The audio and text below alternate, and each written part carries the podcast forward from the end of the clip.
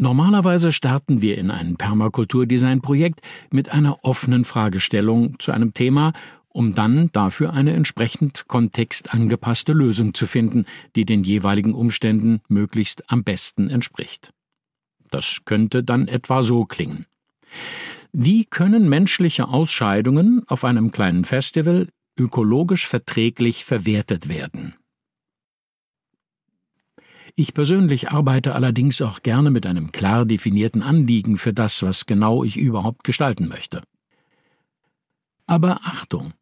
Dabei besteht die Gefahr, sich in einer Lieblingsidee zu verrennen, an der du dann später, womöglich wieder besseren Wissens, geneigt bist festzuhalten.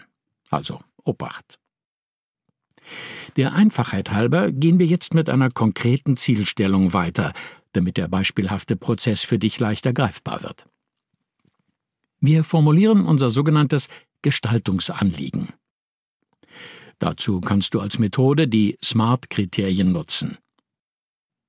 SMART steht für spezifisch, messbar, attraktiv, realistisch und terminiert, also zeitlich begrenzt.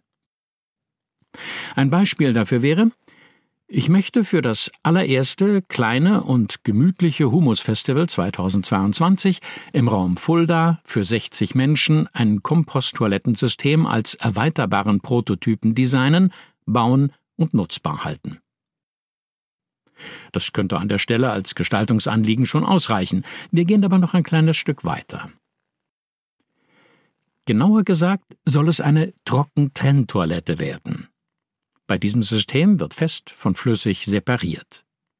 Die Konstruktion soll außerdem ressourcenschonend sein, das heißt, mein Ziel ist es, nur vorhandenes Material aus Altbeständen und aus lokal verfügbaren und nachwachsenden Rohstoffen zu verwenden.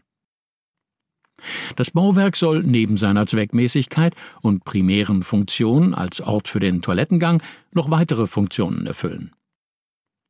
Ich denke da zum Beispiel an ein halbautomatisch bewässertes vertikales Duftpflanzenbeet.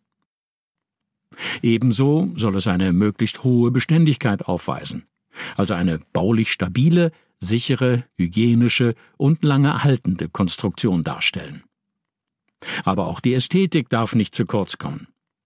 Das Toilettenhäuschen sollte sich optisch in seine Umgebung eingliedern und sie zugleich aufwerten.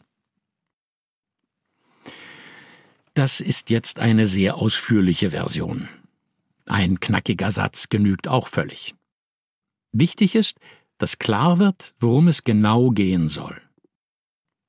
Dein Gestaltungsanliegen ist außerdem nicht in Stein gemeißelt und darf sich im weiteren Verlauf der Planung gerne mitentwickeln und ausformen.